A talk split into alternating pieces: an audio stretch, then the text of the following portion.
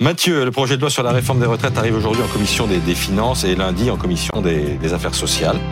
Euh, en fait, euh, on entre dans le vif du sujet puisque c'est le débat parlementaire qui commence. Oui, et c'est maintenant qu'on rentre dans le dur, hein, avec notamment une bataille d'amendements. Plus de 7000 ont été déposés. Alors, je vous parle pas des amendements inutiles, vous savez, ceux qui euh, font durer le plaisir, qui changent juste une virgule dans un article de loi.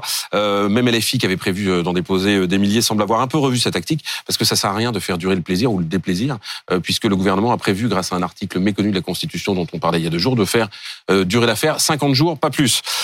et puis entre nous, une avalanche d'amendements traditionnels comme ça, ça aurait permis plutôt de faire les affaires du gouvernement qui aurait pu dénoncer l'obstruction de l'opposition ou le blocage. Donc là, je vais vous parler des amendements qui prennent au mot Emmanuel Macron, qui avait invité les parlementaires à travailler le texte et à l'aménager.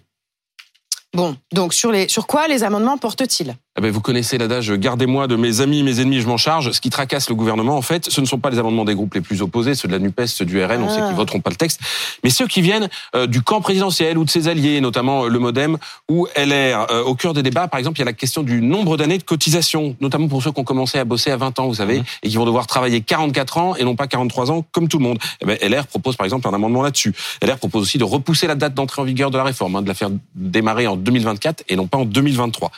Le sujet de la retraite des femmes aussi va être abordé. Hein. Le MoDem propose par exemple d'abaisser l'âge légal de départ pardon, de deux trimestres par enfant. Puis euh, je vous donne un autre exemple, la question de l'emploi des seniors. Le MoDem, toujours lui, propose une sorte de bonus-malus euh, qui permettrait d'ajuster le niveau des cotisations sociales des entreprises en fonction euh, du nombre d'emplois des plus de 55 ans euh, dans leur rang.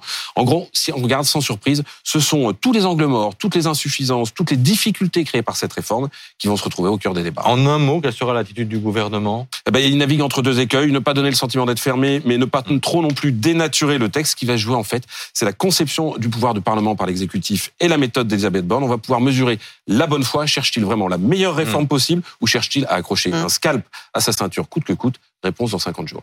Le ministre du Travail, Olivier Dussopt, dans une demi-heure avec Philippe Corbet dans le face-à-face sur BFM TV et RMC.